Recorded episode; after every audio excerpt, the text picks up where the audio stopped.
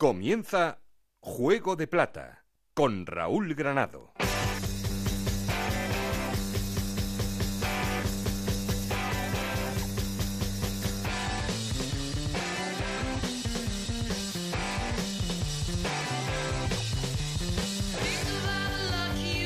¿Qué tal? Muy buenas, bienvenidos a Juego de Plata, el podcast de Onda Cero en el que te contamos todo lo que pasa en Segunda División.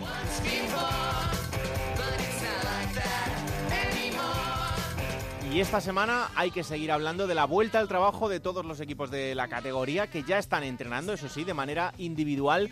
Han vuelto todos después de los test masivos que ha realizado la liga a los 1050 jugadores que hay entre primera y segunda división y con unos muy buenos resultados porque tan solo 5 jugadores han dado positivo por coronavirus.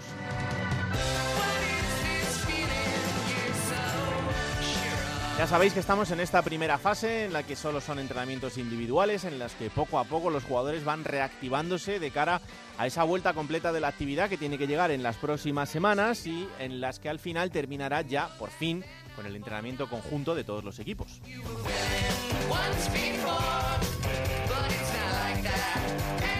Y un objetivo común. En principio, el 12 de junio es la fecha que está marcada en rojo en el calendario como posible para iniciar la competición. Vamos a ver si se puede, si las autoridades sanitarias lo permiten y si sobre todo la pandemia deja que sea en esa fecha. Si no, el 19 o el 20 serían también las segundas fechas elegidas para intentar la vuelta de la competición, en cualquier caso, cuando sea posible.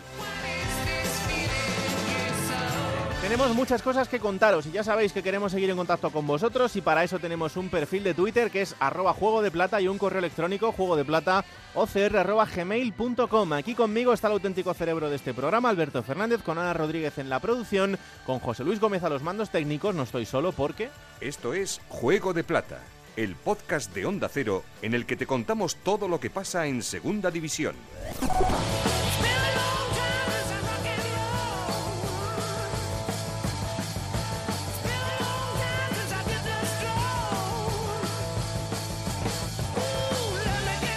Y antes de arrancar con la vuelta que nos damos siempre por los equipos de la geografía de la segunda división, saludo al subdirector del programa. Hola Alberto Fernández, ¿qué tal? Muy buenas.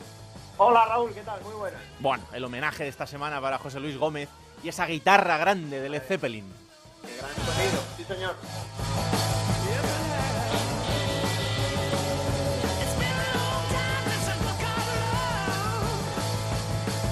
Bueno, ¿cómo estás? ¿Qué, ¿Qué, tal has visto esta semana? Sobre todo con esa gran noticia de la vuelta de los equipos al trabajo, aunque de momento sea poquito a poco.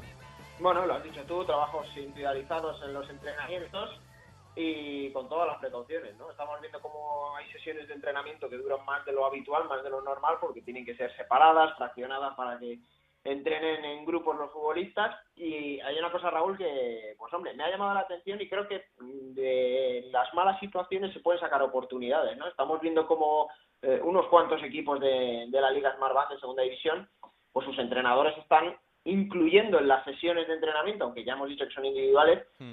chavales de la cantera no a sí. jugadores jóvenes de, del filial para que bueno pues acompañen en ese entrenamiento al grupo y también digo yo que pensando un poquito, ya sabes que va a haber nuevas normas, pues como una de esas que van a cambiar es que eh, en, en, vez de convocarse 18 futbolistas por lista en cada equipo, pues se va a ampliar a 23, pues seguramente tenga que ver, ¿no? Que, que pueda esa amplitud incorporar a algún jugador del filial, ¿no?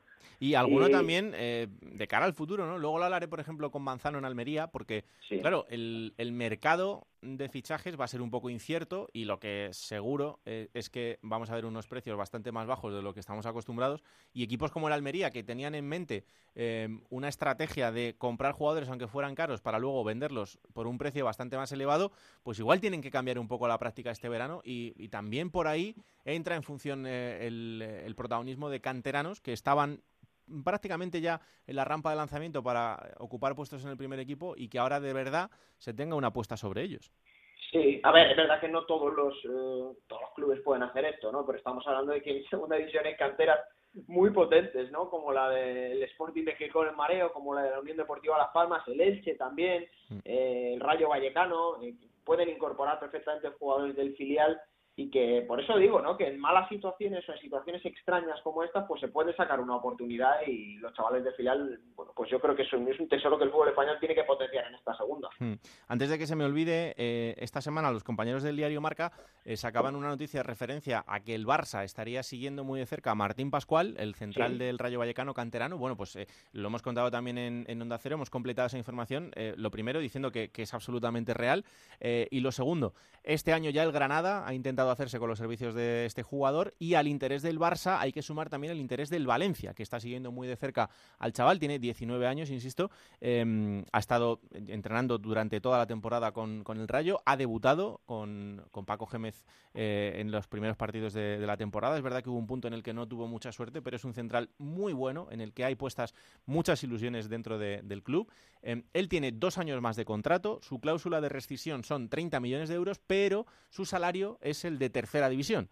Eh, y por el momento, más allá de esa intención y de esas palabras, no ha habido absolutamente nada más. Entonces, bueno, pues lo que se espera es que ahora el Rayo mueva ficha y de verdad bueno, pues demuestre ese interés que hay en que este jugador sea un central para muchos años dentro del conjunto rayista. Si esto no pasa, pues entonces ya vamos a ver cuánto tiempo más puede decir que no a este tipo de ofertas. Algo bastante similar a lo que pasa con Fabián Lucci. Eh, en este caso, también canterano rayista que tiene solo 15 años para 16, que son los que, los que va a cumplir, em, y que ya desde hace dos, tres temporadas está teniendo ofertas de Real Madrid, Atlético de Madrid, Fútbol Club Barcelona, y está diciendo que no año tras año. Es un caso absolutamente extrañísimo, pero el chaval quiere triunfar en Vallecas. Eso sí, necesitan que en algún momento el club pues les haga un guiño en este sentido. Y, ¿qué queréis que os diga?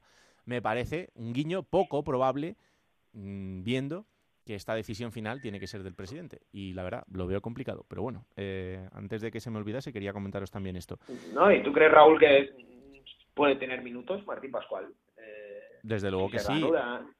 Bueno, en, esta temporada no lo sé, porque em, eh, Catena está muy asentado en el, en el, centro de la defensa. Luego es verdad que el otro central ha ido bailando bastante, porque Sabel Gich al principio parecía bastante fijo, eh, pero luego tampoco ha terminado de, ser un titular indiscutible. Eh, Milic ha tenido algún minuto, pero también ha entrado y ha salido. Bueno, no sé si en este tramo final de la temporada podría tener alguna oportunidad, pero desde luego que ya digo que el chaval está absolutamente preparado, vamos, eso no tengo ninguna duda. Bueno, voy a aportar yo, ya que has dicho tú el nombre de Martín Pascual, otro caso ¿no? que, que sigue esta, esta línea es el de Alex Domínguez. Ya sabemos que la cantera Deportiva Las Palmas, la última joya que ha sacado es Pedri, hmm. pero Pedri ya tiene un recorrido en, nuestro territorio porque es del Barça, es del Fútbol de Barcelona. Pero Alex Domínguez es un portero del que hablan muy bien eh, es de los que más proyección tiene la cantera de la Unión Deportiva Las Palmas, Jorge Peri seguro que le tiene localizado, y mm. es otro de los que ha llamado Pepe Mel a entrenar, ¿no? Por eso te digo que son oportunidades y que es buena noticia que, veamos esto. Pues sí, la verdad es que son nuevas oportunidades para jugadores que, bueno, eh, en cualquier caso están preparados ya casi todos para eh, dar el, salto al, primer equipo y pues, es un momento fantástico para, para poder hacerlo. ¿Algo que te haya llamado la atención más antes de arrancar con el repaso de las ciudades? Pues mira, sinceramente estaba mirando mm, la jornada con la que retomaríamos, ¿vale? Todo esto es una hipótesis, ¿no? Porque puede quedar un mes de, tiempo aún, pero la mm. jornada con la que retomaríamos la segunda división, Raúl, y la verdad es que hay, auténticos partidazos. Tengo ya ganas de que llegue el programa en el que tenga que decirte próxima jornada, porque la verdad es que, mira, un, un, un Zaragoza Alcorcón, hay un Cádiz Rayo Vallecano, eh, hay un Real Oviedo Ponferradina, en fin, hay auténticos partidazos, Unión Deportiva Las Palmas Girona, que ojalá pronto podamos decir que de verdad se van a jugar y que todos están en condiciones después de los entrenamientos que han tenido para, para la disputa de los encuentros. Ya sabemos que van a ser sin gente, pero eh, al menos vamos a tener el fútbol. Pues sí, eh, la verdad es que en ese momento será una gran noticia. De momento vamos dando pasos. Hemos dado el primero, que es que los equipos han vuelto, y ahora ya a partir de este momento, pues eh, poco a poco a seguir cumpliendo con, las indicaciones de, sanidad y también con lo que vaya marcando la pandemia, que al final es de lo que, de lo que depende todo. Bueno, tenemos un programa bastante completito, así que si te parece, vamos a ir arrancando. Pues sí, porque además no solo nos vamos a fijar en segunda división, porque los que aprietan desde atrás de segunda de Raúl, que quieren, quieren ascender a segunda, también van a tener mucha importancia. Pues sí, porque hay que contaros cómo queda todo eh, también en el caso del ascenso. Ya sabéis que va a haber descensos desde segunda división, por tanto cuatro equipos van a descender. Eso significa que otros cuatro tienen que ascender. Así que si os quedáis por aquí, os vamos a contar cómo se va a producir esto, cuál es el escenario mejor, cuál es el escenario peor y también vamos a hablar con protagonistas. Alberto, un abrazo, ¿eh? Un abrazo fuerte. Pues venga, vamos allá y como siempre vamos a empezar haciendo la llamada líder para saber cómo está el Cádiz una semana más. Compañero en Cádiz, Onda Cero, José Antonio Rivas, ¿qué tal? Muy buenas. ¿Qué tal, Raúl? Muy buenas. ¿Cómo está el líder esta semana? Bueno, pues eh, ya una vez que ha vuelto a los entrenamientos, menos Fali, ¿no? Como todo el mundo sabe, pues eh, poco a poco eh, poniéndose a punto el líder. bueno, volvió el pasado sábado a los entrenamientos una vez que se superaron todas las pruebas, todos los tests y demás. Y bueno, la verdad es que el Cádiz tiene una ciudad deportiva bastante funcional, bastante amplia y no tiene problemas en ese sentido. De momento está utilizando dos de los campos de césped natural que tiene y bueno, pues diferentes turnos, diferentes bloques, los jugadores manteniendo las distancias y demás. Y bien, bueno, eh, esperando noticias eh, para, volver a la competición y demás. Y, y sobre todo también con la, con la buena noticia, Raúl, de que conoció la semana pasada el Cádiz también la suspensión cautelar del el conocido caso Momo, que mm. bueno, recordamos un poco que era la denuncia del Watford por el futbolista Momo en Valle, que está en el, en el Cádiz B y bueno, pues hubo ahí un, conflicto. En principio la FIFA resolvió que el Cádiz no podía fichar en las dos próximas ventanas de fichaje, el eh, Cádiz ha recurrido y de momento lo que ha conseguido es que le den la suspensión cautelar, así que ya sea en primera o ya sea en en, segunda, pues podrá fichar el Cádiz en la siguiente ventana. Mm, otra cosa ya es lo que se puede hacer, porque en estas circunstancias de mercado vamos a ver cómo, cómo queda todo, pero desde luego qué buena noticia, porque como decía José Antonio, eran dos eh, ventanas las que el Cádiz no, no, podía fichar y por tanto, pues os podéis imaginar eh, el problema que podría suponer en cualquier caso, pero sobre todo en el caso de, subir a, primera. Aunque lo hemos hablado alguna vez, José Antonio, la plantilla del Cádiz está bastante renovada en cuanto a contratos se refiere. Sí, la verdad es que, bueno, tanto en eh, los jugadores que, que tienen contrato de, larga duración como los propios jugadores cedidos que tienen esas opciones de compra, en el caso de no haber podido fichar, eh, hombre, mm, en cuanto a nivel de la plantilla para Primera División, seguramente los gestores deportivos del Cádiz hubieran intentado mejorarla, ¿no? Pero en cuanto a número y demás, por lo menos no se hubiera quedado el, Cádiz, pues no sé, con una plantilla de, de 15 futbolistas y haber tenido que tirar del filial o algo así, ¿no? En caso de que la sanción hubiera prosperado. Y bueno, esto lo que sí te permite además pues es eh, planificar un poco con, con un poco de, de vista, ¿no? Eh, pues viendo un poco lo que puede pasar con ese con ese caso. Si le dan la razón al Cádiz como el Cádiz mantiene al menos públicamente mm. o en el en el caso contrario si si pierde no ese recurso y finalmente más adelante pero tiene esa sanción. Te da tiempo no un poco a, planificar y sabiendo que no vas a poder fichar bueno pues haces ahí algunas mm, algunos movimientos algunas triquiñuelas antes de. Claro eh, el que ha vuelto a hablar esta semana es Quique Pina, en este caso con los compañeros del, diario Marca, y evidentemente pues no ha desaprovechado la oportunidad de meterle ahí un poquito el dedo en el ojo a, Manolo Vizcaíno eh, con el tema capital que ya hablábamos también la semana pasada, que es la renovación de Álvaro Cervera. Sí, eh, está bastante activo en este, bueno, siempre, ¿no? Pero en este confinamiento más, está ahí haciendo bastantes directos de, Instagram cada vez que, alguien lo requiere y bueno, mm, la verdad es que la, cuenta de, Instagram de Kike Pina está bastante entretenida, más allá de que se, pueda estar de acuerdo o no, pero es una cuenta bueno, eh, divertida y, entretenida, ¿no? Y además eh, también está interesante ver los comentarios tanto a favor como en contra. Los, los que están en contra duran poco, ¿eh? porque normalmente van siendo eliminados, pero si te da tiempo a verlos antes de que sean eliminados, pues también son, son divertidos. La verdad es que es una guerra que, como hemos comentado ya varias veces, Raúl, eh, nos favorece sobre todo al, al, Cádiz para nada, ¿no? Porque cada vez que alguno de los dos sale, eh, dispara flechas al otro y al final, pues el que sale perjudicado de, en el fondo es el propio Cádiz. Mm, sin más lejos, en el, el, tema este de Momo también estaban implicados y también se lanzaron dardos entre los hmm. dos y bueno, eh, yo creo que mm, aparte de que algunos aficionados puedan ser más pro Vizcaíno y otros más pro Pina, eh, eh, la gente empieza a estar un poco harta de, esta guerra y al final lo que quiere es que se resuelvan las discrepancias que tienen entre ambos, que se decida un poco quién es el que va a mandar de verdad y, y que bueno pues el Cádiz pueda seguir para adelante con su dinámica deportiva que, desde luego está haciendo mucho mejor que la dinámica en los despachos. Sí, sí, totalmente. Pero bueno, bueno, pues ya veis cómo está el líder una semana más, eh, empiezan a pasar cositas. La semana que viene ya hablaremos con em, la perspectiva de una semana de entrenamientos y veremos también cómo va evolucionando la cosa. Así que nada, de aquí a siete días actualizamos y vemos cómo sigue todo. Gracias, José Antonio, un abrazo fuerte. Un abrazo. Y de Cádiz a Almería para ver cómo está también el segundo clasificado de la liga en segunda división. Compañero Juan Antonio Manzano, ¿qué tal? Muy buenas. Hola, ¿qué tal, Raúl? Muy buenas. Mm, la semana por allí que también tiene que ver con el nombre de Lazo, con el que ya habíamos comentado en semanas anteriores su futuro. Sí, eh, creo que la última vez que hablábamos comentábamos que, era casi un secreto a voces y, justamente a Ángel Torres se le fue un poquito la lengua sin, sin, pretenderlo probablemente, pero ya desvelaba que el Almería había ejecutado la compra, lo cual el eh, pasado viernes por la tarde noche de alguna manera ya obligaba ¿no? a la Almería a dar el paso a nivel oficial y efectivamente confirmaba que había adquirido ya en propiedad a José Carlos Lazo eh, cuatro años de contrato, más este quinto, ¿no? que es el que ha estado cedido en el conjunto rojiblanco, tope máximo en contratos profesionales.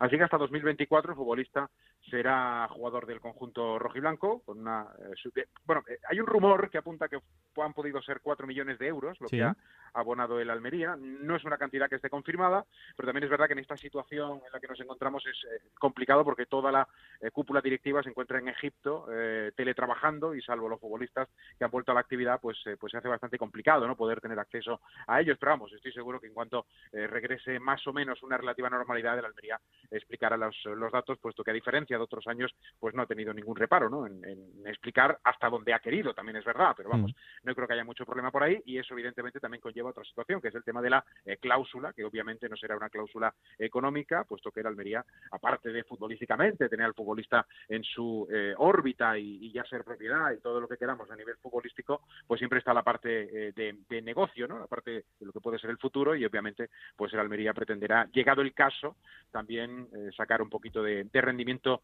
eh, en las arcas a, un futuro hipotético y posible traspaso, llegado el caso del jugador gaditano. Em, por lo demás, ¿qué tal la vuelta al trabajo de, de la Almería? Pues Bien, eh, no ha habido novedad en cuanto a los test, eh, aunque la liga no ha apuntado nada, ya se ha sabido que de los cinco eh, positivos de, la liga profesional, ninguno afectaba a la Almería, al menos por eliminación.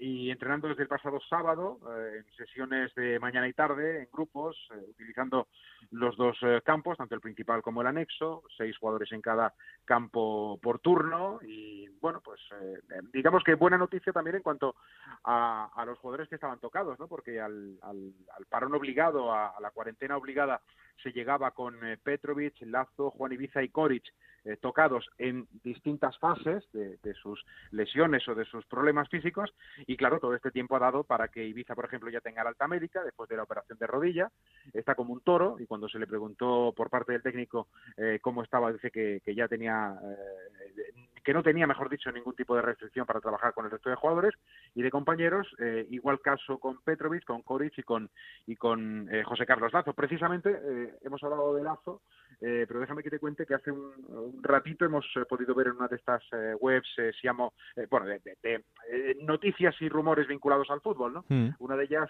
Siamo la Roma, vinculado al conjunto romanista, apunta a que el Almería ya ha comunicado a la Roma que no va a ejecutar la opción de compra que tiene sobre el futbolista croata. recuerdo que todos los futbolistas que el Almería tiene cedidos, en todos los casos, tiene cláusulas de compra en caso de que el Almería quiera, y es el primero que, que habla en este tipo de, de, operaciones y eh, en este caso ya le habría dicho al conjunto italiano que no va a adquirir a, Ante Coric, con lo cual cuando acabe la campaña, en el momento y en la fecha que sea, pues Ante Coric dejará de pertenecer al equipo rojiblanco.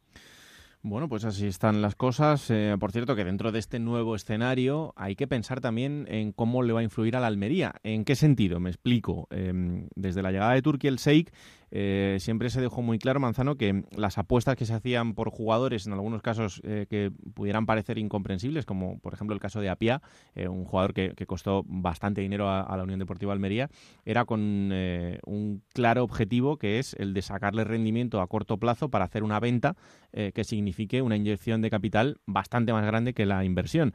Claro, con eh, el presumible pinchazo del mercado, eh, por lo menos en, el, en, la próxima ventana, esto puede también influir al, Almería en el, en el futuro próximo, ¿no? Sí, en cuanto a la, hipotética revalorización ¿no? que han podido tener los futbolistas en el conjunto rojiblanco y algunos pues que sí amortizarán, digamos, inversiones, las más modestas, pero hay otros, evidentemente, que en el caso de Apia, pues no. Pero también es verdad que en el caso concreto de Arvin Apia, que es el futbolista que ha batido todos los récords, ¿no? Con 8 millones, 8 millones y medio, hmm. eh, que, que costó al equipo rojiblanco por cinco temporadas, no olvidemos que el futbolista prácticamente llegaba en edad juvenil, que ha cumplido 19 el pasado mes de enero y que, por tanto, eh, tampoco era en su caso, y también el de Darwin, ¿eh? que es el otro jugador eh, llamado a, a, tener mercado futuro, eh, tampoco era una cuestión de, de, de, hacer una operación a, a, 12 meses vista, ¿no? Lo compro y 12 meses después le saco rendimiento.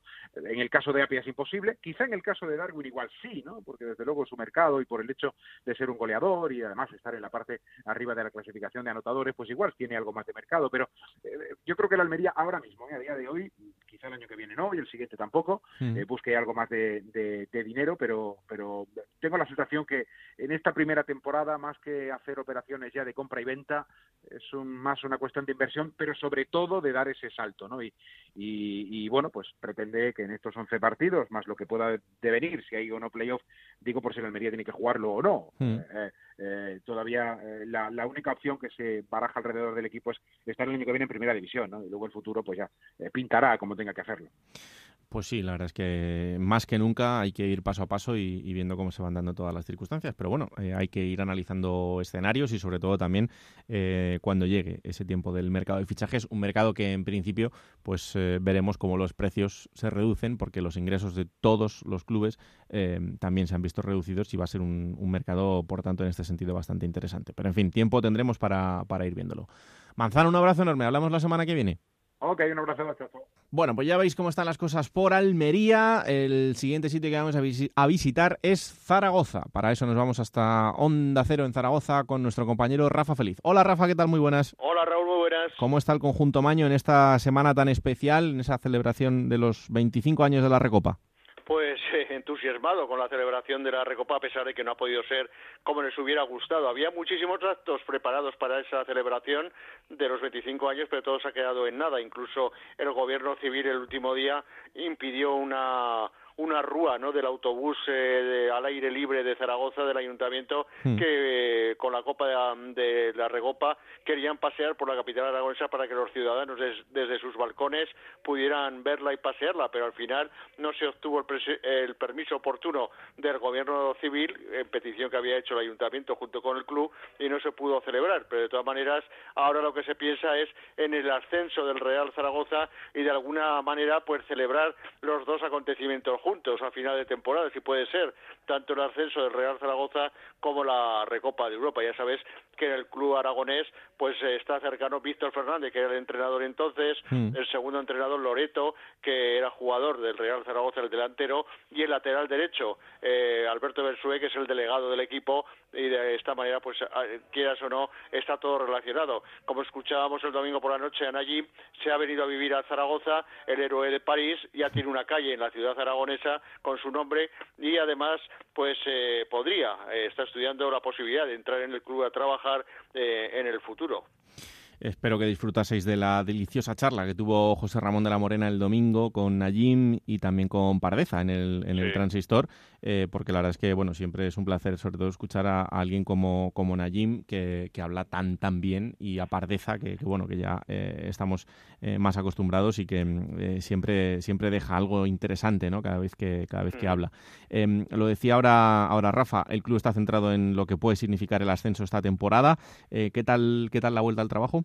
Hombre, pues ya sabes, como están tan tan alejados, pero es verdad que con alegría por parte de los jugadores que han visto que por fin se ven la luz, ¿no? Se acabó de entrenar en sus domicilios, que no es lo mismo, mm. evidentemente, que en la ciudad deportiva del Real Zaragoza, aunque lo hagan de manera individual y por turnos, pero de alguna manera pues ya han visto la luz. No han sido eh, muy buenos los primeros días para algunos jugadores como Íñigo Guaras, que cayó lesionado el primer día con problemas musculares, o André Pereira, el delantero, que como ya acabó eh, cuando el parón lesionado, pues sigue todavía o se resintió también en sus primeras eh, sesiones con el preparador físico, con Roberto Cabellud, que es el que ha planificado las sesiones de entrenamiento del Real Zaragoza hasta que se pase a nuevas condiciones, nuevas maneras de, entrenar. Ya ha habido balón, que ha sido la alegría de los jugadores en sus entrenamientos, no solamente físicos y por lo tanto ya era una alegría.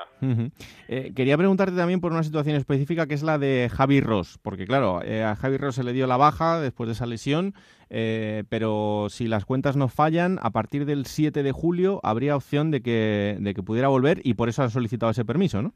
Sí, sí, efectivamente, podría volver, podría volver. Quien lo ha hecho al 100% ya es Alberto Zapater también, que llevaba muchísimo tiempo lesionado y ahora está el caso de ver cómo queda todo, ¿no? Cómo queda el tema de, de Javi Ross, si se le renueva, si no se le renueva, en qué condiciones podría continuar y algunos otros jugadores como por ejemplo el hombre, uno de los hombres de moda en el centro del campo como Raúl Guti, mm. con esa oferta importante que dicen que tiene del Betis, incluso el Valencia se ha sumado también a esa lista de, de clubes que quieren hacerse con los servicios del centrocampista de cara, de cara al futuro. Pero claro, todo pasa por el ascenso a primera. En eso podría cambiar mucho la situación de quedarse en el Real Zaragoza. El que parece que no la va a cambiar es el eh, colombiano Luis Suárez, que tiene claro el Book, que lo quiere en su plantilla para el año que viene para jugar en la Premier, a pesar de, los, de las muchas ofertas que tenía del fútbol español, incluida la del Atlético de Madrid. Bueno, pues eh, ya veis cómo están las cosas también por Zaragoza, ciudad importante seguro de aquí a, a que termine todo esto de la que también vamos a estar muy pendientes. Gracias, Rafa. Un abrazo como siempre.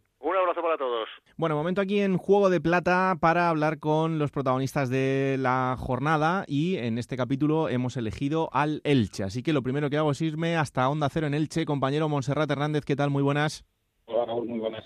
Eh, y con una protagonista muy importante dentro del club que nos está escuchando ya, Monserrate. Sí, hoy vamos a hablar con la directora general de este club de fútbol, con Patricia Rodríguez, la persona que ahora mismo está llevando todo el peso de la entidad, junto con el presidente del club, de Joaquín Buitrago, y entre los también del nuevo propietario Cristian Granadí, que como consecuencia de esta pandemia y este estado de alarma, pues se quedó bloqueado en Argentina, no pudo volar cuando lo tenía previsto para tierras ilizadas, por lo que ahora mismo Patricia Rodríguez está siendo la encargada de gestionar cada uno de los temas, los muchos temas que ahora mismo se gestionan en la entidad. Hmm. Pues vamos a saludar ya a Patricia Rodríguez. Hola Patricia, ¿qué tal? Muy buenas. Hola, muy buenas. Encantados de recibirte aquí en, Juego de Plata, todo un honor para, para nosotros. Eh, eh, lo primero, ¿cómo estás? ¿Qué tal, ¿Qué tal estos días un poco especiales? Bueno, pues ahora la verdad es que yo creo que ya vemos como la luz un poco al final del túnel. Hmm. Han sido dos meses parados en el sentido de competición y entrenamiento que, no hemos podido estar al 100% y ahora poco a poco, pues eh, con esta vuelta y, y ahora mismo volver al estadio y demás, es como que sentimos un poquito más cerca que, el retorno eh, es posible y está cerca. ¿Han sido días muy largos? eternos. O sea, eh, yo pensaba que era difícil superar el día a día de, de, lo que es el trabajo normal, pero pero se ha hecho todavía más largo. El hecho de no separar además casa y oficina hace todavía que, sean jornadas eh, interminables. Claro. Eh, también imagino por la incertidumbre, ¿no? Porque, eh, bueno, en todas las empresas pasa y los equipos de fútbol también se han convertido en ellas, pero en una situación así, que sobre dos, tres personas recaiga el futuro de tanta gente, imagino que supone una presión muy grande, ¿no? Sobre todo porque no sabe, yo creo que a todos nos ha pillado un poco en general eh, una situación absolutamente novedosa, nada deseada y que genera mucha incertidumbre a medio y largo plazo, por, no solo por la situación sanitaria, que obviamente es lo primordial y lo que hay que eh, cuidar eh, como, parte principal, pero también por el desencadenante económico que trae a nivel de economía mundial. Claro, y luego porque eh, en la visión general, en el concepto de la gente de la calle, es que el fútbol es esa burbuja que vive aislada y que vive en otra realidad paralela al de la gente normal, por así decirlo, pero claro, dentro de un club de fútbol hay muchos estratos diferentes y sobre todo al final los trabajadores del día a día de un club, que son parte súper importante en el éxito deportivo también a, a su manera, con lo que pueden aportar, em, son los que ahora eh, quizás se llevan la peor parte. Sí, y además yo creo que en, cualquier empresa, en cualquier industria y en el fútbol no podría ser de otra manera, todas las piezas son clave. Es cierto que hay unas que se llevan mayor protagonismo porque son los jugadores y son los que más visibilidad tienen, pero al final todo el mundo suma en el proyecto. Y además yo creo que hay que distinguir también entre eh, quizás las eh, estrellas que más peso o más visibilidad tienen en los medios de comunicación habitualmente y luego la realidad que se vive en otros equipos que bueno pues los salarios las condiciones y las viviendas están alejadas de lo que podemos ver en, redes sociales o en telediarios en, nuestro día a día. Claro. Eh, imagino que esto también ha sido una de las grandes preocupaciones de, los dirigentes no el eh, de alguna manera intentar eh, garantizar que esta gente lo pase lo mejor posible dentro de esta situación Sí, a ver, yo creo que eh, está siendo para nosotros, para el fútbol y también para otras industrias. Al final, mm. esto nos ha, nos ha afectado a todos por igual y hace que, tengamos que pensar muy bien las estrategias y las decisiones a tomar, pero obviamente no se nos puede escapar que los que dirigimos las empresas tenemos que mirar por la viabilidad y, y por la sostenibilidad a largo plazo de, las empresas eh, que dirigimos, ¿no? por un tema de responsabilidad sobre todo. Em, en el nuevo escenario, ¿no? en la nueva realidad, Ahí hay algo que evidentemente es eh, quizá de lo que más triste nos, nos pone, que es que el aficionado se tenga que quedar fuera de esta vuelta del fútbol, pero es algo que, que también entra dentro de lo normal, dentro de la situación en la que vivimos. No sé si eh, los clubes empezáis a manejar em, dentro de, que esto evidentemente cambia en el día a día, ¿no? Pero eh, ¿cuándo puede ser una estimación de que el aficionado pueda volver a entrar en un campo? a partir de la próxima temporada, evidentemente. Sin duda es una de las cosas que, más nos duele más allá eh, de todo lo que estamos viviendo, porque al final el jugador nota muchísimo el calor del público, eh, la afición suma y se nota muchas veces en el transcurso del partido en cuanto la afición empieza a animar de manera más insistente y con más energía, pues al final lo transmite, lo transmite al jugador, ¿no? Y eso mm. se va a notar muchísimo. Eh, yo creo que, que, estaremos hablando de finales del año 2020, incluso principios del 2021. Hay gente que es más optimista, pero yo creo que hasta que no tengamos algún tipo de tratamiento o alguna eh, no sé si vacuna, porque es muy poco tiempo para desarrollarla, pero algún tratamiento que, que palíe el COVID-19, yo creo que es difícil pensar en una vuelta del aficionado a los estadios. Mientras estamos pensando en alternativas, que yo creo que todos los clubes estamos tratando de buscar esa vía para seguir cerca y tratar de que nuestros aficionados estén lo más presentes posibles en, dentro del, día a día y también, eh, obviamente, en, en ese día de partido. Y estamos mandando propuestas a la liga que yo creo que en los próximos días eh, podremos ver algo acerca de lo que hemos propuesto y, de esas iniciativas que tenemos de cara a la temporada que viene. Mm, porque además, eh, claro, en el caso del Elche es que es un campazo, un campazo eh, enorme y con una afición detrás que, bueno, pues que sigue a su equipo de, manera incondicional. solo porque sea en la parte económica, imagino que en ese sentido también es una gran pérdida para el club. Claro, sí, sí, esa, esa pérdida la vamos a tener todos. Principalmente los que tenemos una masa, una masa social eh, media alta como, como es nuestro caso, ¿no? El impacto está claro y va a ser para todos igual y eso yo creo que se va a ver reflejado en, en el mercado, en, las traspasos, los traspasos, en las transacciones y en el nivel salarial que van a tener eh, los jugadores de cara a la, a la 2021. Mm. Pero más allá, yo creo que la parte de afición lo que más nos impacta es eh, su presencia, ¿no? El que, el que puedan estar con nosotros sumando y, y bueno, y más nosotros en un momento súper ilusionante en el que estábamos eh, sextos cuando, cuando se paró eh, la competición y que al final la afición veíamos que cada semana, cada 15 días, iba, iba, éramos más personas en el estadio y, bueno, y notábamos cómo se iban ilusionando. Claro que sí.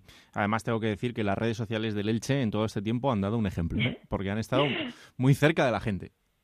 Me, alegro porque ese era el objetivo cuando desde la primera semana que ya se venía viendo que íbamos a jugar a puerta cerrada y finalmente eh, se decidió que, se suspendiera la competición, empezamos a, trabajar ese punto como que una dificultad como el no tener a nuestra afición con nosotros en el campo se convirtiese en una oportunidad y de ahí lo derivamos a que si no había partidos pues teníamos que trabajar de alguna manera eh, una estrategia para, para atraer a nuestra afición, tenerles entretenidos y por lo menos poner nuestro, nuestro granito de arena en, en esta etapa de confinamiento que, para muchas personas no ha sido nada fácil. Claro que sí, eh, de verdad que es muy importante que, su gente eh, sienta al equipo en, en, una circunstancia de muchos casos de soledad, que es lo que han tenido que vivir en, en todos estos días y que siguen viviendo, desgraciadamente.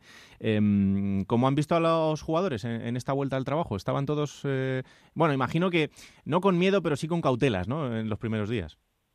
Eh, sí, y es lógico además, porque al final, al haber estado no parados, porque ellos han salido con, con dinámica eh, de una manera súper profesional además, eh, sí que es cierto que al final el tocar el balón para ellos ha sido el primer, la primera sensación de tocar el balón ha sido de muchísima ilusión y, bueno, pues un poco eso, lo que te decía al principio, el sentir más cerca que, que estamos de vuelta, ¿no? Pero es cierto que con cautela porque, porque son dos meses eh, parados en cierto modo y hay que tener ciertas precauciones para no, no tener disgustos. Mm, el, protocolo es eh, muy estricto y es algo que, habrá que seguir a rajatabla en, en los próximos días. Eh, también hay que adaptarse a esta nueva realidad. Sí, el primer día a mí se me hizo súper duro el martes cuando vinimos a, hacer los test y demás. Eh, ya tenía la sensación de que el propio club olía a hospital y el estar todo el día con mascarilla y guantes, la verdad es que no, no es nada, nada práctico, pero obviamente no nos queda otra y además todas las medidas sean bienvenidas en, en aras de garantizar la seguridad y de poder llegar a, completar la temporada, que es desde luego el principal objetivo que tenemos todos tras garantizar la, parte sanitaria que, sin duda es la primera. Claro, eh, ya les han realizado las primeras pruebas. Eh, ahora los jugadores, ¿cada cuánto tiempo más o menos se le van a seguir realizando este tipo de, test? Bueno, eh, la frecuencia está establecida en el protocolo. Eh, aproximadamente van a ser varios test de diferentes. Se va a hacer PCR y se va a hacer también eh, los serológicos y bueno en función de los que hayan dado también positivo eh, se les hará un seguimiento más más exhaustivo. Pero bueno no solo son test o sea al final eh, lo que lo que queremos destacar también son todas las pruebas médicas que se están haciendo alrededor de cara a garantizar que no haya lesiones y que el protocolo sea eh, lo más seguro posible, no, no solo en el ámbito del COVID, sino también lo que hemos hablado antes del tema de posibles lesiones y demás. Hmm. Eh, yo sé que aquí igual pincho en hueso, pero me lo dice mucha gente desde Elche y yo se lo transmito. Em, ¿Cómo está Jonatas? Bueno, está, él está bien, eh, está totalmente tranquilo y, vamos, con mucha ilusión de, de, como todos sus compañeros, de volver a la competición. Mm, eh, sabemos, eh, porque lo, hizo público, que él le había dado positivo por, por coronavirus y bueno, que lo, que lo había pasado, ¿no? O sea, imagino que también está en ese proceso de readaptación. Claro, pero como todos los demás, al final eh, no es fácil el parón que, se ha tenido. él volvía con muchísima ilusión para poder revalidar todos los éxitos deportivos que alcanzó cuando estuvo aquí en, en la 14-15 y bueno, y las sensaciones y, y las pruebas que nos estaba dejando desde luego eran eran súper esperanzadoras y, bueno, nos estaba contagiando a todos esa ilusión que yo creo que en breve, en cuanto reactivemos los protocolos de vuelta a trabajo en equipo y nos pongamos ya en competición, volveremos a tener al, Jonatas que, teníamos. Mm. Eh, Monserrate, todo tuyo. Sí, a ver, yo tengo tres preguntas que las lanzo conjuntas y eh, para que Patricia, pues, a ver si nos puede aportar un poquito de luz. A ver, en primer lugar, comentaba antes que al hilo de lo que tú decías, Raúl, de la campaña de abonos, que no se va a tener para la próxima temporada, porque si estamos hablando que no va a haber público en las gradas hasta incluso el mes de enero del año 2021, el Elche, por ejemplo, jugó su último partido en casa el 1 de marzo contra el Numancia, es decir, que eh, prácticamente quedaría tan solo un mes de campaña de abonos y eso sería prácticamente inviable. Eh, me gustaría saber en primer lugar, ¿cómo va a afectar eso de cara al control económico? Porque parece también que los derechos televisivos van a ser menores también para la próxima campaña y claro, los clubes pues tienen jugadores con contratos a dos o tres años y tendrá que, asumir esas cargas, ¿no? No sé si todos van a caber para la próxima temporada o si se prevé un escenario totalmente diferente con, equipos que no van a poder hacer fichajes y que van a tener que tirar de sus filiales. Por otro lado, también me gustaría saber cómo, cómo se va a desarrollar eh, la regulación del ERTE, porque los jugadores ya han vuelto al trabajo y se han quejado pues de que una cosa es estar confinado en casa y otra cosa volver a los entrenamientos para preparar la competición dentro de un mes. Y paralelamente también por lo que decíamos antes, ¿no? Lo de los abonados, de qué manera se les va a compensar con vistas a la próxima campaña, Patricia. Bueno, pues voy, por partes. Eh, el tema de abonados lo estamos viendo, eh, yo lo dije creo que la semana pasada, que a mí me gustaría tener, mm, bueno, pues al igual que eh, los derechos de televisión los negociamos todos de manera conjunta a través de, las reuniones que tenemos en la liga y en su momento se hizo una venta centralizada y eso ha traído muchísimos beneficios para todos. En el caso de, la situación que tenemos, que a todos nos afecta y a algunos clubes más que a otros, bueno, pues mm, mi propuesta es de tratar de buscar eh, soluciones consensuadas que nos lleven a diferentes iniciativas y que al final nos aporten una visión más rica de, cara a futuro para compensar a nuestros abonados. De todas maneras, nosotros tenemos previsto, eh, hemos organizado, lo estamos organizando, lo hemos lanzado ya, una reunión con eh, nuestras peñas para conocer también su punto de vista y que nos aporten bueno, pues diferentes iniciativas que se pueden llevar a cabo. La realidad es que lo que nosotros queremos es seguir manteniendo a nuestros aficionados vincados, vinculados al club y obviamente somos conscientes que no, van a poder disfrutar de esta temporada ni de parte de la que viene y de esa manera con todos esos eh, puntos es eh, con los que vamos a tratar de dar una solución. Luego, de cara a las cargas para el año que viene que tenemos todos los clubes y al final la situación de unos menores ingresos, lo que se está tratando es de eh, tratar de minimizar esas penalizaciones que pueden existir eh, los derechos de televisión, pues porque al final nosotros hemos vendido unos derechos de televisión con una serie de horarios y con una serie de, días en un formato determinado y al final cualquier tipo de cambio en ese sentido puede derivar en, alguna penalización. Además, eh, obviamente los bares no están abiertos, con lo cual ahí también hay eh, parte que, que se pierde. Y lo que estamos intentando hacer es que esas pérdidas o esas disminuciones sean eh, esas penalizaciones sean lo mínimo posible para que tengan eh, un menor impacto. Pero la realidad es que sí va a haber un impacto en la temporada que viene. Eh, lo va a haber también derivado del ticketing de, de los ingresos por abonos y por entradas de partido más museos tiendas hospitality etcétera etcétera y eso va, va a conllevar que el mercado pues en cierto modo se racionalice o se, esa, burbuja que venía dándose en los últimos años, fruto del incremento de los ingresos por de televisión, pues eh, vaya deshaciéndose en cierto modo y, nos vayamos a unos salarios más eh, moderados y desde luego que traspasos yo creo que va a haber muy contados y en clubes muy concretos con un poder adquisitivo elevado. Eso va a hacer que tengamos que tirar todos más de lo que tenemos en, los filiales, que yo creo que, eh, como sucede con muchísimas cosas, es, es una oportunidad. Pues sí. Y solo hay que ver muchos equipos, grandes equipos de primera división, que han sacado sus mejores jugadores cuando han pasado por los duros años de segunda o por concursos de, acreedores, ¿no? Hmm. Bueno, y por último el tema del ERTE eh, lo tenemos abierto, eh, estamos abiertos eh, y de hecho es una de las cosas que, hemos estado abordando a nivel interno y, y obviamente durante esta semana seguiremos dando pasos en, en, ese sentido para, para avanzar en, en cuanto a la negociación con jugadores.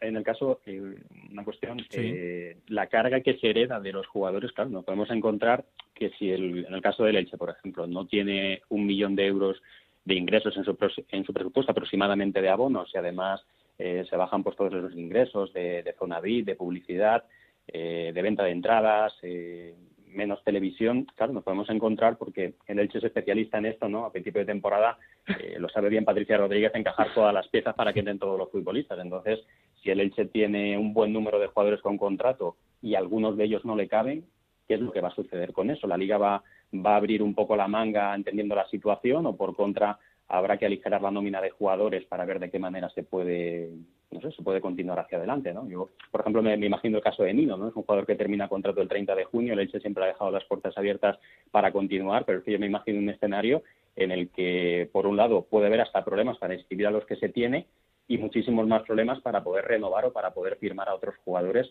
con vistas a la próxima campaña. Patricia, no sé si ese escenario se valora como real ahora mismo en el club. Bueno, no solo en el club, yo creo que en todos los clubes porque eh, esta crisis eh, azota, menos en el sector de en la industria del fútbol, azota a todos los clubes y quizás a alguno de los más grandes eh, en mayor medida, ¿no? Con lo cual, al ser un, un tema generalizado y algo absolutamente extraordinario dentro de las reuniones que estamos manteniendo eh, bueno, todas las semanas y, de manera más de, una, dos y tres reuniones por semana, con lo cual estas, eh, estos impactos los estamos teniendo en cuenta y por eso estamos ya eh, diseñando escenarios y, y, presupuestos de cara a la 2021 para ver cómo ajustamos todo y qué medidas tenemos de cara a futuro. Hmm. Pues eh, es un gusto encontrarse con gente que habla tan, tan claro y que explica las cosas también. No, no te puedo decir otra cosa, Patricia. Eh, yo creo que como vicepresidenta segunda de la liga, igual lo haces bastante bien, ¿eh?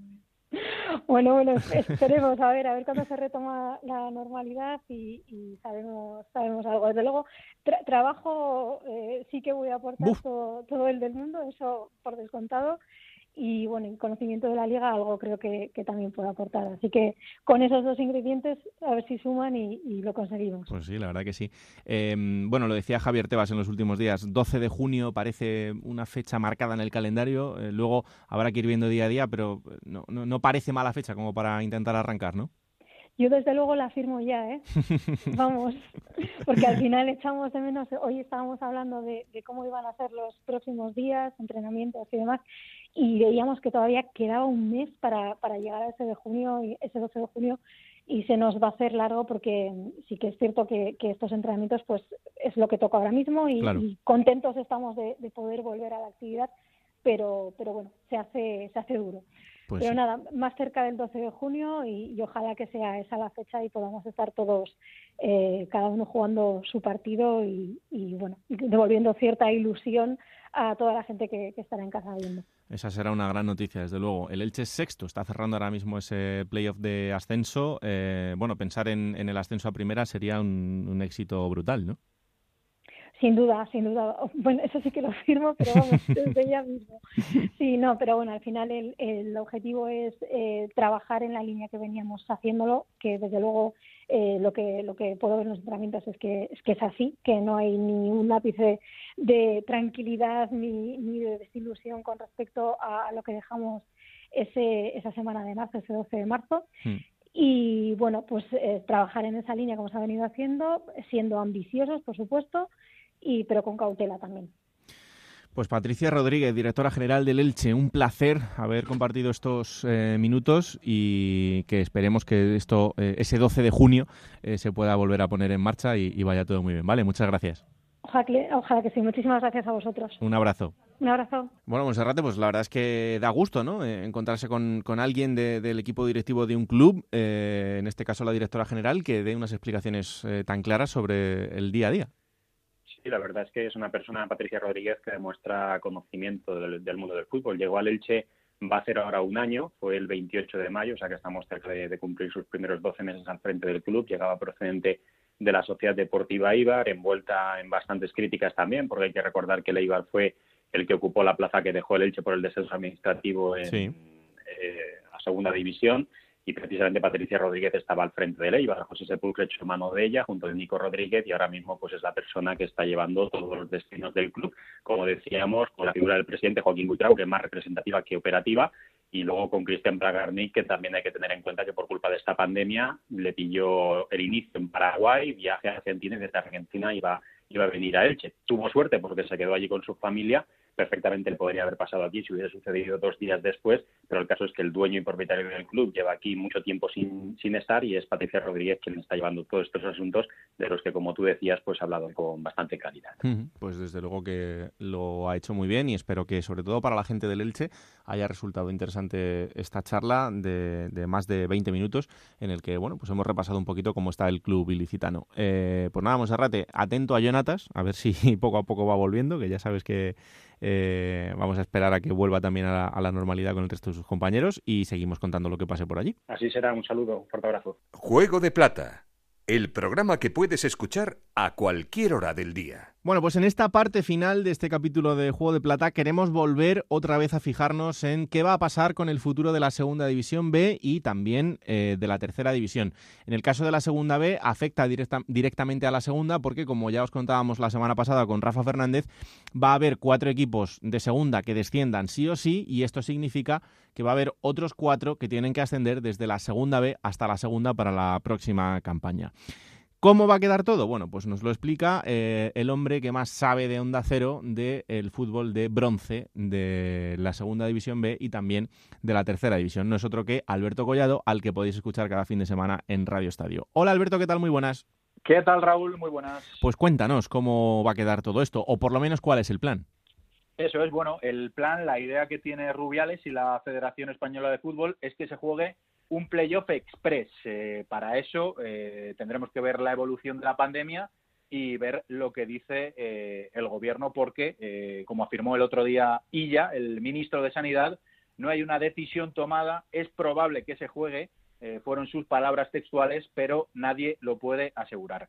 Si se puede jugar ese Playoff Express, ¿quién lo jugaría? Bueno, los campeones de grupo de cada, uno de los grupos, como son el Atlético Baleares, la Unión Deportiva Logroñés, el Castellón y el Cartagena. Eh, estos cuatro equipos jugarían una final, eh, dos eliminatorias, dos finales a partido único. de ahí salen dos equipos que ascienden directamente a segunda división. El resto de equipos eh, BH del grupo primero, Ibiza Atlético de Madrid B y Peña Deportiva, grupo segundo, Cultural Leonesa y los filiales de Athletic de Bilbao y Valladolid, grupo tercero, filial del Barça, Sabadell y Cornellá, grupo cuarto, Marbella, Badajoz y Yeclano, y no sé si me he comido a la Cultural Leonesa en el grupo segundo. Bueno, el resto de equipos eh, disputarían segundos contra cuartos y terceros contra terceros una primera eliminatoria de todos los vencedores más los dos primeros que han perdido, eh, jugarían una segunda eliminatoria. Y de ahí los ganadores pasarían a una final. Eh, repito, y es muy importante, todas estas eliminatorias a partido único y en sede neutral. La Federación Baraja o San Pedro del Pinatar en Murcia o Las Rozas en Madrid. Y en tercera división, también según ese comunicado de la Federación Española de Fútbol, eh, aquí hay una diferencia importante porque el playoff eh, de cada grupo, de los cuatro primeros, eh, sería eh, entre cada grupo. Es decir, no habría sorteo entre las diferentes comunidades. en cada grupo habría semifinales, primero contra cuarto y segundo contra tercero, y una final entre los ganadores. También a partido único y en sede neutral. En tercera división, Raúl, me parece de ciencia ficción que se pueda jugar. En segunda B también te digo que me parece muy complicado porque eh, habría que hacer los test preceptivos, habría que tener unas medidas que no sé si en segunda división B, por el tema económico y por el tema de infraestructuras, se podría dar. Ojalá y se pueda jugar, pero veremos. Y por cierto, Raúl, también muy importante, se hablaba en este comunicado de la Federación de una reestructuración del fútbol modesto español. Eh, como va a haber ascensos, porque si no se puede jugar, Raúl, ascenderían los primeros de los grupos de segunda B y los primeros de, los grupos de tercera. Eh, es decir, ascensos va a haber sí o sí, si se puede jugar o si no, pero descensos no va a haber de segunda división B para abajo. Entonces, nos encontraríamos el año que viene con unos 100 equipos en segunda B. ¿Cómo van a reestructurar el fútbol? Bueno, pues la próxima temporada habría cinco grupos en segunda división B, en lugar de los cuatro actuales, y la siguiente temporada pasaría a crearse la segunda B Pro, de la que tanto se ha hablado. Es decir, una categoría intermedia entre segunda y segunda B. Tendríamos la primera, la segunda, la segunda B Pro, que estaría formada por dos grupos de 20 equipos, mm. y luego la segunda B y la tercera, que ya no sería una tercera real, eh, pasaría a ser pues una quinta división. Así que veremos cómo evoluciona todo este asunto. Bueno, insistimos en que todavía quedan muchos pasos que dar, pero esta es la intención en el mejor de los escenarios. Luego la pandemia será lo que marque el día a día y lo que se pueda o no se pueda realizar. Eh, lo que está claro es que eh, los, en caso de que este playoff, en el caso de la segunda B, no pudiera realizarse, pues los cuatro líderes serían los cuatro equipos que ascenderían a, segunda. Em, nos está esperando un protagonista, pero antes, eh, ya empezamos a ver también esta cosa tan española que es lo de la picaresca y hay equipos muy enfadados con la Unión Deportiva Ibiza. Sí, porque ha comenzado a entrenar eh, y como sabes Raúl, eh, los equipos del fútbol no profesional no pueden entrenar hasta la fase 2 y ahora mismo eh, el Ibiza se ha saltado la ley a la torera. El Ibiza es segundo en el grupo primero de segunda B y yo creo que además de cometer un agravio comparativo con los demás equipos que están haciendo lo que tienen que hacer, eh, me parece que no es nada edificante lo que ha hecho el equipo de Amadeo Salvo, del expresidente del Valencia, porque en una situación tan crítica, una pandemia, eh, con la situación que tenemos en España, bueno, pues creo que esto no toca y, no es ejemplo ninguno eh, para toda la sociedad y el fútbol, pues no sé si está para dar ejemplo, pero para lo que no está es para no darlo. Desde luego que sí. Bueno, pues eh, más allá de esto, eh, como estamos eh, contando, los que son líderes de los cuatro grupos, Atlético Baleares, Unión Deportiva Logroñés, Castellón y Cartagena, vamos a ir repasando con sus protagonistas cómo están viviendo estos días, cómo ha sido la vuelta a los entrenamientos o cómo piensan que va a ser, tanto hoy como en el capítulo de la próxima semana. Y para el capítulo de hoy hemos elegido al Castellón y al Cartagena como protagonistas. Y por este último es por el que vamos a empezar. Así que, Alberto, preséntanos al protagonista protagonista que nos está escuchando? Bueno, pues eh, campeón del grupo cuarto con el Cartagena, el 10 a la espalda, tiene en su currículum un ascenso a primera división con el Sporting de Gijón ni más ni menos y le falta el ascenso a segunda división. Así que está a la espera de poder conseguirlo. Ya veremos si pudiendo jugar en el terreno de juego o si no se puede jugar como campeón del grupo cuarto, que es lo que ha proclamado la Federación Española de Fútbol. Santi Jara es el que lleva el 10 en el Cartagena. Pues vamos a saludarle. Hola Santi, ¿qué tal? Muy buenas. Hola, muy buenas, ¿qué tal? Encantados de recibirte aquí en Juego de Plata. He recibido grandes presiones por parte de, Alberto. Hay que meter a Santijara, hay que meter a Santijara. Digo, bueno, pues la verdad es que ahora nos cuadra perfectamente, porque queremos hablar de la segunda B y además de los cuatro líderes. Así que vamos a empezar, pues, vamos a empezar por Encantado de estar aquí esta tarde con vosotros y echar un ratico bueno. Claro que sí. ¿Cómo estás? ¿Qué tal estás llevando estos días? Pues muy bien, yo la verdad es que lo llevo muy bien. Eh, estoy en el pueblo y aquí sí que es verdad que hay más más tranquilidad de todo. Hubo al principio un momento que, que parecía que estaba un poco raro todo por todos los sitios, pero bueno, ahora está todo algo más calmado y, y, bueno, pues entrenando e intentando no perder la forma, que es complicado porque, porque los ejercicios al final que hacen no son los mismos que puedes hacer en el terreno del juego y, y sí que es verdad que, que te lo notas. Aparte luego sales, haces carrera continua y de seguida notas que, te falta el aire, es normal, cosas que, pasan y, bueno, pues a empezar a, rodar un poco. Hmm.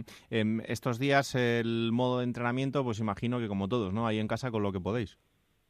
Sí, bueno, eh, dentro de lo que cabe ahora como ya se puede salir ahí, están las franjas horarias que se pueden salir, pues aunque aún no puedes dar una vuelta por ahí hmm. y poder correr un rato, eh, pero hasta, hasta esta semana pasada sí que es verdad que, pues que como tú dices, en casa, intentando hacer lo que se puede y el que no tiene los medios suficientes para poder hacerlo, pues es verdad que al final es el que más sufre porque, porque te das cuenta de que tus compañeros están haciendo algo y, y tú estás parado. Hmm. ¿Habéis ido hablando entre los compañeros del equipo estos días? ¿Hacíais videollamadas y estas cosas o no? Sí, nosotros, bueno, eh, tenemos un grupo de WhatsApp como en todos los equipos hay, hmm. pero sí que es verdad que teníamos tele, teletrabajo, por así decirlo, porque, porque por alguna aplicación nos llamaban y hemos estado entrenando con, con lo que había en casa, como aquel que hice, he visto a compañeros con, con botellas de agua, eh, subidos en los sofás haciendo sentadillas, o sea que al final pues al final te, te intentas, eh, lo que te he dicho antes, no perder la forma, pero sí que es verdad pues que de una manera con muy complicada, desde luego. Claro. Eh, el gran aliado de los entrenadores y de los preparadores físicos estos días es la báscula, ¿eh? Cuidado que, que tenéis que pasar por ahí. ¿eh?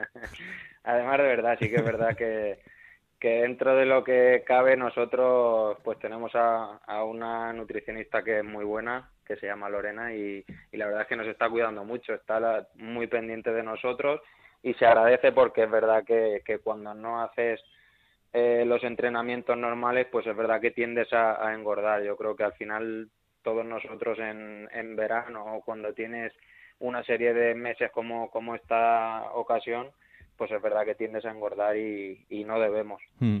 Em, hemos hablado mucho en, las últimas semanas sobre el fútbol en primera y en segunda división, pero claro, la segunda B y la tercera también entran dentro del panorama de, mucha gente. Está claro que es un foco diferente, ¿no? Pero en, el caso de los, de los equipos de segunda B y más concretamente en el caso de los, de los que sois líderes, que, lo veis cada vez más cerca, no sé si eh, os habéis sentido que, os habéis quedado un poco fuera del gran debate.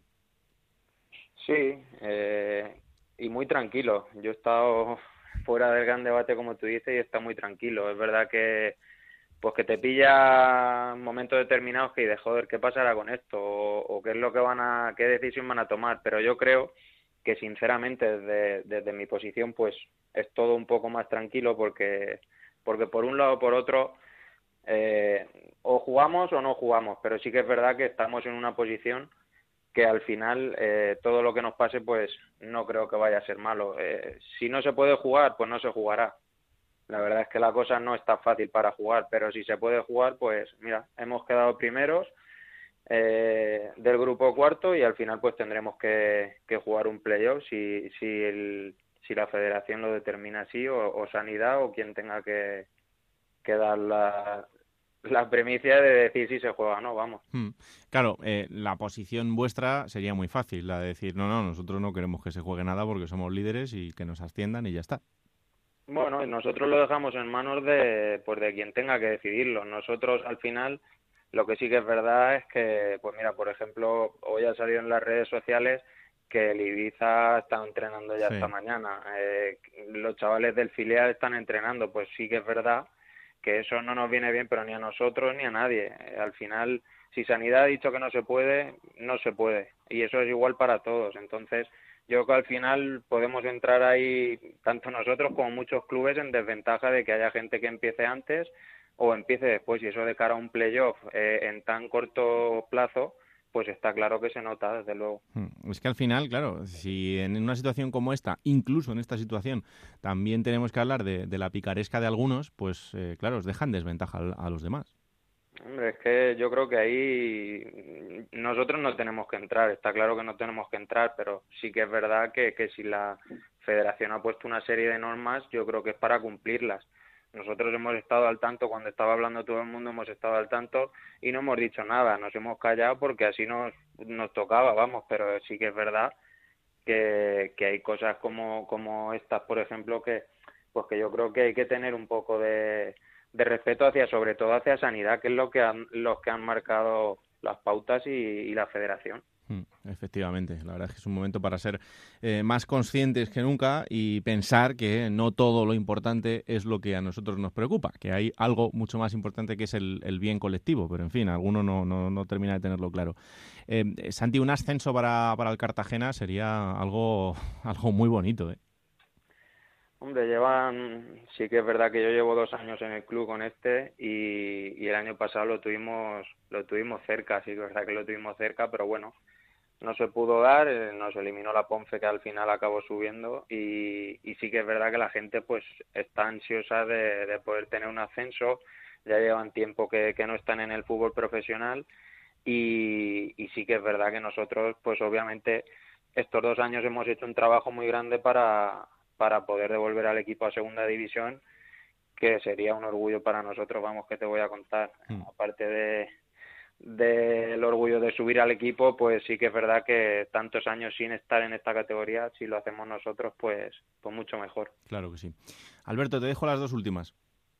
Bueno, Santi ha estado en un montón de, equipos, eh, también ha estado en el extranjero eh, y yo quería preguntarle mi sensación, Santi, eh, desde fuera, eh, es que Cartagena respira fútbol por los cuatro costados. Esto es un topicazo y se dice de todos los sitios. Pero, pero de verdad, eh, de todos los sitios en los que has estado, es uno de las ciudades en las que notas que la gente está más encima, que lo vive más con vosotros. No lo digo ahora porque vayáis líderes, ¿eh? O sea, cuando habéis tenido momentos más complicados, em, he tenido la misma sensación con, con, la gente. De todos los sitios en los que has estado, Santi, ¿qué, qué sensación tienes con Cartagena en este sentido?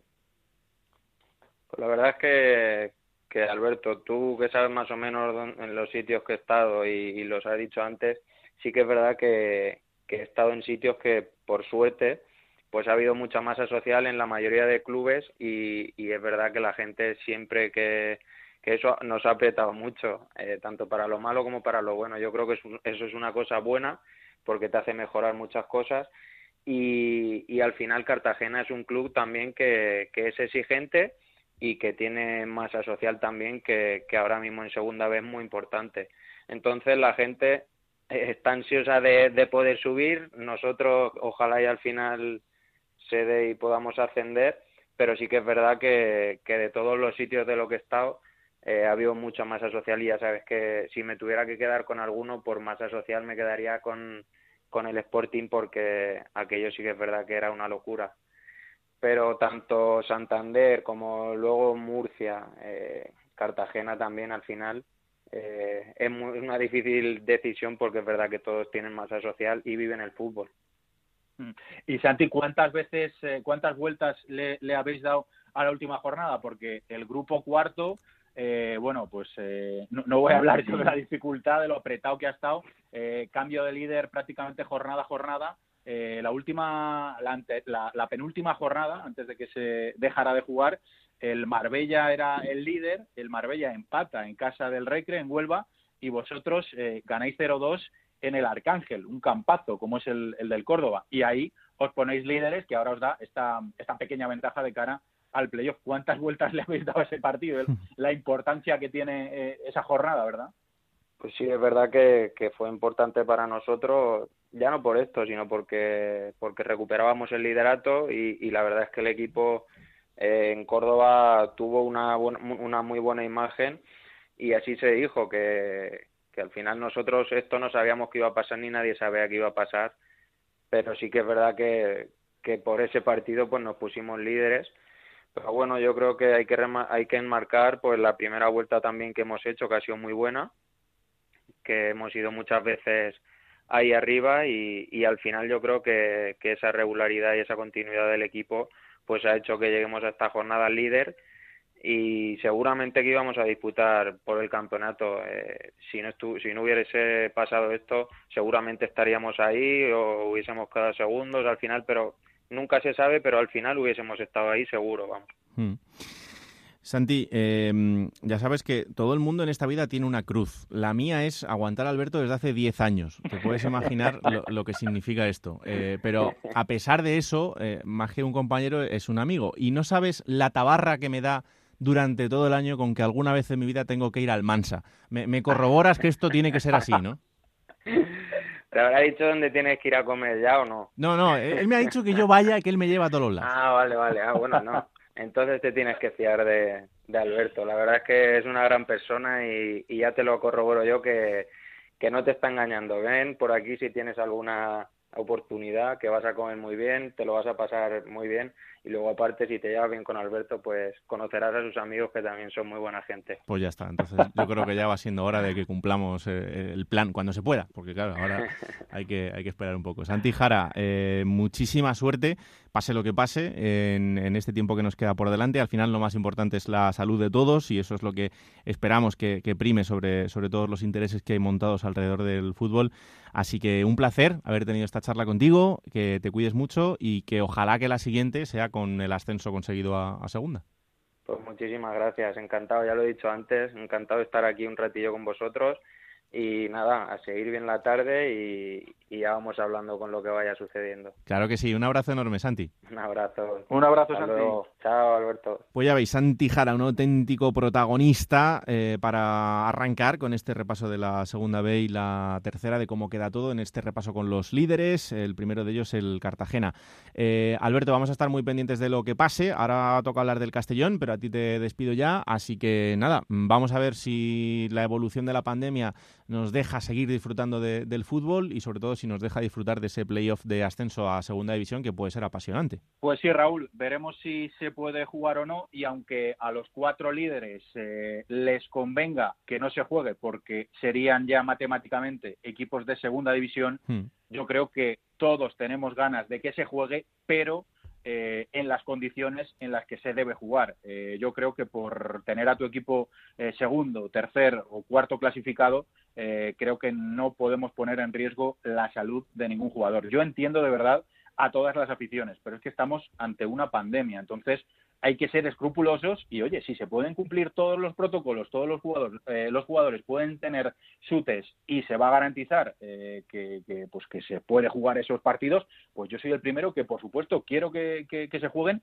y que los disfrutemos, pero eh, son profesionales y son personas, así que espero y deseo que se pueda garantizar la salud de, todos ellos en todas las categorías, por mm. supuesto. Pues sí, eso es lo que tiene que primar sobre todas las cosas y bueno, pues ojalá, como decimos, que podamos eh, vivir la emoción del fútbol, pero siempre y cuando eh, sea de manera segura y sobre todo eh, no se ponga en juego la salud de los protagonistas, que en este caso son los futbolistas, y hablamos de futbolistas en, este, en esta situación de, segunda B y tercera, que tampoco es lo mismo que cuando hablamos de los jugadores, ni mucho menos de primera división y en algunos casos también de, de la segunda. Así que seguimos muy pendientes. Alberto, gracias como siempre. ¿eh? Os sigo escuchando, Raúl. Un abrazo. Un abrazo muy fuerte. Bueno, pues ahí está, Alberto Collado, ya sabéis, cada fin de semana muy pendiente en Radio Estadio de todo lo que pasa en, segunda, en segunda B, en tercera, en fin, en todo nuestro fútbol. Eh, dejamos el Cartagena y nos vamos hasta Castellón, porque en Castellón tenemos comunicación con Conrado Marín, que es el presidente de Sentimiento Albinegro. Esta es la asociación de pequeños accionistas del Club Deportivo Castellón, alguien que está siempre muy presente en la actualidad del Castellón. Hola Conrado, ¿qué tal? Muy buenas. Hola, buenas tardes, ¿qué tal? Pues encantados de recibirte aquí en Juego de Plata para mm, hablar un poco del Castellón en este momento, ¿no? Un momento, eh, yo creo que crucial ante, ante lo que va a pasar o lo que va a ocurrir. Eh, lo primero, bueno, pues vamos a ver si se puede celebrar ese playoff, pero mm, la situación de partida ya es buena, ¿no? Tener esa opción de estar en segunda que sería increíble. Pues sí, la verdad. Ante todo, muchas gracias por haber pensado en, nosotros y, bueno, como estamos con tanta pelea siempre con el club, en los juzgados y tantos años ya, la verdad es que es una, ocasión eh, perfecta. Vamos, si a cualquier albinegro nos hubierais preguntado a principio de temporada o hace dos años o hace cinco que el Castellón podía subir a segunda división y volver al fútbol al al fútbol profesional después de 10 años en, en, el infierno prácticamente, hmm. pues la verdad es que eh, lo estamos todos esperando con una ilusión contenida, claro, porque la verdad es que el club ha pasado momentos muy, muy duros durante esta última década, a punto de la desaparición, y aún así ahora mismo en tercera y ahora en segunda B somos 14.000 socios, con lo cual la afición está, vamos, ahora mismo súper expectante. Nosotros evidentemente esperamos que que todo acabara con el ascenso del Castellón. El, el, el, cómo, pues mm, es ahora creo que la gran duda, ¿no? Que estamos todos de si se puede jugar o no, claro. Claro, esto eh, nos lo va a ir marcando la evolución de la pandemia y, los, eh, las autoridades sanitarias, que son las que al fin y al cabo eh, van a ir marcando las fechas, pero, pero bueno, el, el, Castellón, y es verdad, ¿no? A lo largo de su historia ha pasado por momentos muy diferentes y solo el hecho de que ahora eh, pueda estar tan cerca eh, el paso de intentar volver al fútbol profesional, eh, ya creo que puede marcar un poco lo que, lo que puede ser el futuro de este club, ¿no? Sí, después de, como comentamos, a, ver el Castellón, mm, repasando un poco la historia del club, el Castellón lleva hasta 41 temporadas en segunda división, que es, hmm. digamos, su hábitat natural hasta la conversión de, de, los clubes en sociedades anónimas. a partir del 92, la verdad es que el Castellón fue en el 92 eh, pasó a Sociedades Anónimas y en el 94 descendió a Segunda B. Eh, estuvimos 11 años en Segunda B y luego mm, volvimos en el 2005 a subir a, Segunda División. Se estuvo cinco temporadas ahí, pero por la mala gestión y nefasta de, de, Castelnou y de aquellos dirigentes, que por cierto hay 25 imputados en el juzgado por, por, por todos los delitos, presuntos delitos que cometieron, pues eh, volvimos a bajar y hay que recordar que Castellón en la temporada 2010-2011 eh, bajó, eh, estaba en segunda B, quedó décimo, pero los descendieron a tercera división por impagos, por 300.000 euros, con lo cual nos fuimos prácticamente al, borde del precipicio y, y, estuvimos en lo más, más hondo ya para un club como el Castellón, pues la verdad que en la tercera división eh, era indigna de, la categoría que siempre ha tenido el club. Y ahora que después de estos de pasar toda esta larga travesía del desierto está ahí la posibilidad del ascenso pues la verdad es que toda la ciudad y toda la afición estamos pues jugadores directivos y afición estamos todos expectantes de ver qué pasa no la verdad es que es sería un salto porque es que dentro de dos años en el 2022 el club cumple el centenario también. Claro. y ojalá nos pillara ya ahí en el fútbol profesional que creo que es del lugar que históricamente le corresponde al club, la verdad. Mm, sería una guinda perfecta para, para ese centenario, desde luego. Eh, lo peor de, todo esto es que, evidentemente, eh, la afición no podría estar presente ¿no? en lo que puede significar un ascenso. Eh, y, claro, dentro del Castellón en los últimos años, si por ahí algo que, que, sea noticia siempre, es porque ese campo está lleno y porque tiene una grandísima afición detrás. ¿no? la peor parte sería esa, evidentemente. Pues claro, y también, si lo piensas también, el fútbol sin la afición directamente en el campo, pues mm, eh, es que yo, yo soy también de la Junta de, de FAFE, de la Federación de Socios del Club, y lo, comentamos, el fútbol sin la afición mm, es que parece que no tenga una razón de ser, pero mm. las circunstancias actuales mandan y hay que comprender que, que la salud pública y de todos pues está por, por delante. Ya habría tiempo de celebrarlo cuando se pudiera, ¿no? ojalá, ojalá aunque fuera dentro de seis meses o cuando fuera, ¿no? Pero, pero la verdad que eh, si al final el Castellón puede ascender, habría que celebrarlo por todo lado, por todo lo alto cuando se pueda, porque la verdad es que y creo que los otros equipos que están en las mismas circunstancias, pues más o menos todos están, estaremos pensando lo mismo. Hmm. Vamos, eh, para el club creo que sería fundamental porque incluso económicamente, pues hay un salto tan grande de que hay, eh, el caso de Castellón económicamente necesita volver al fútbol profesional porque tantos años y se arrastran deudas y, y muchas cosas que evidentemente gran parte de eso se podría solucionar con, volver al fútbol profesional, que mm. como digo, creo que es el lugar que, le toca. Claro. Eh, es una pena, ¿no? Evidentemente es para todos igual, pero en esta situación, eh, si normalmente ya el aficionado es el que sale peor parado de las últimas decisiones, eh, en este caso también. También, sí.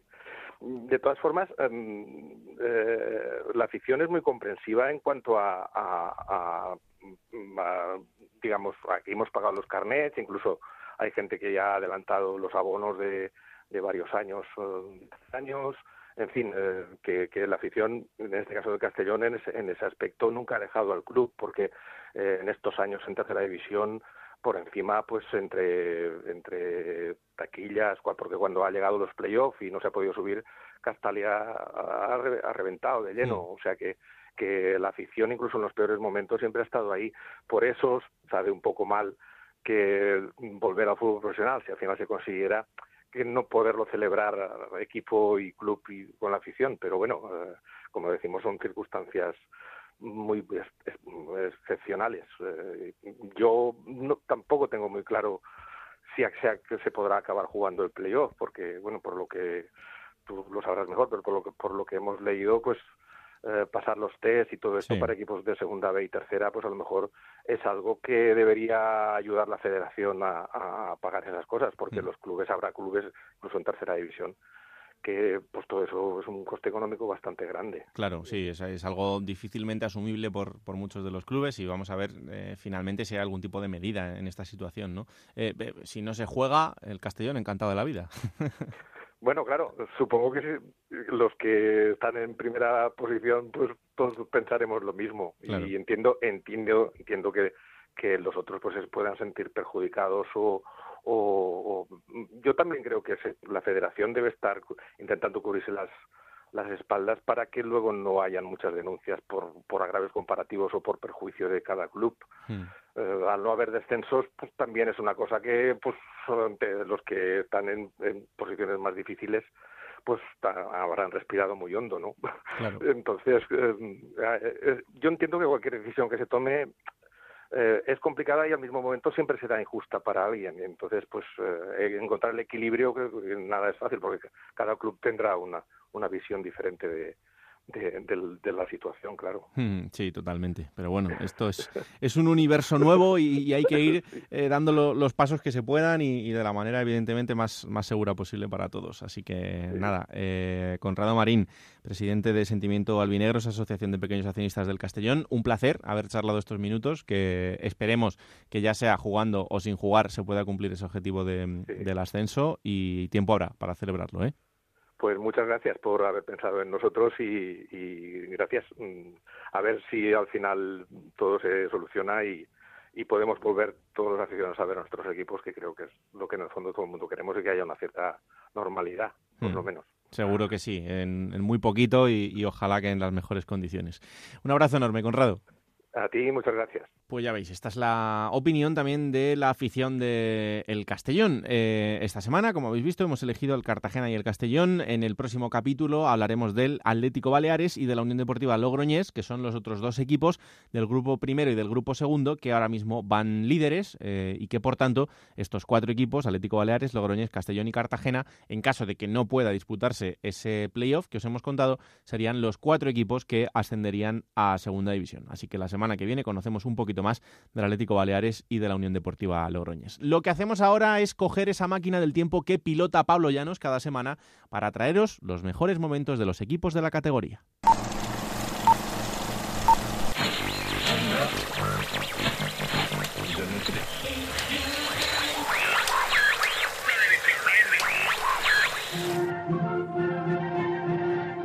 1 de junio del año 1996 en España. La actualidad pasa por el nuevo gobierno de José María Aznar que negocia con el principal partido de la oposición, Partido Socialista Obrero Español, la nueva financiación de las formaciones políticas. Fuera de nuestras fronteras, el nuevo gobierno de la India y el presidente norteamericano Bill Clinton acaparan todos los titulares. Además, Fast Love de George Michael es número uno en todas las listas musicales. Sin embargo, en un barrio madrileño y en una isla del archipiélago Balear, las cosas son un tanto distintas, al menos para todos aquellos que sufren por sus equipos de fútbol. Tanto el Rayo Vallecano como el Real Club Deportivo Mallorca se juegan hoy la oportunidad de estar el año que viene en primera división. Aunque el camino de ambos equipos para llegar hasta ahí ha sido bastante distinto, los vallicanos han jugado esta temporada en primera división y tras tres entrenadores será Zambrano el encargado de dirigir al equipo en el partido más importante de la temporada tras Zabalza, Baena y Marcos Alonso que le precedieron en el banquillo de un equipo que solo ha conseguido ser decimonoveno en esta temporada. Casualidades de la vida, el Mallorca también llega al duelo con su cuarto inquilino en el banquillo de la temporada. Víctor Muñoz dirigirá a los bermellones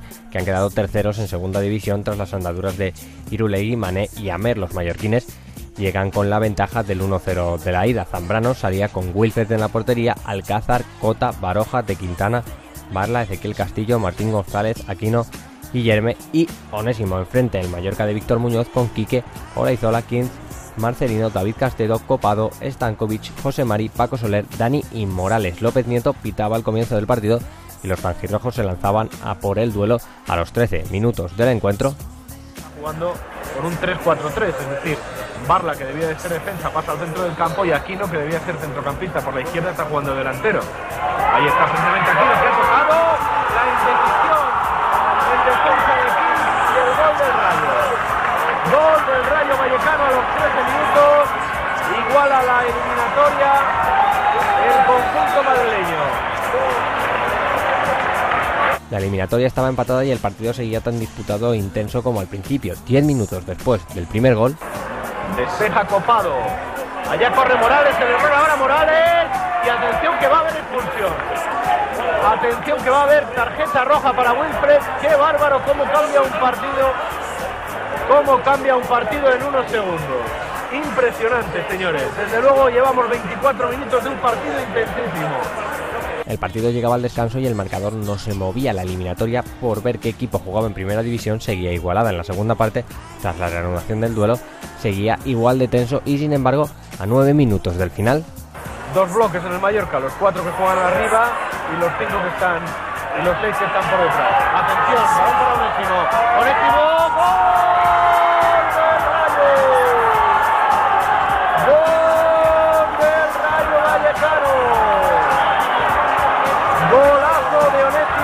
por la belleza de su ejecución y por la importancia que tiene para el conjunto madrileño.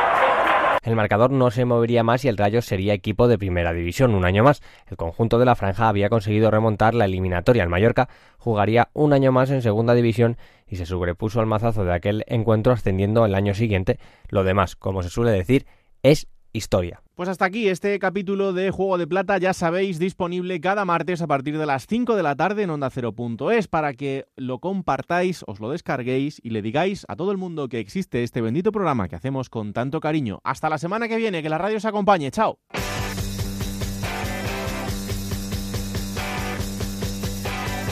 Raúl Granado, Alberto Fernández, Ana Rodríguez. Juego de Plata.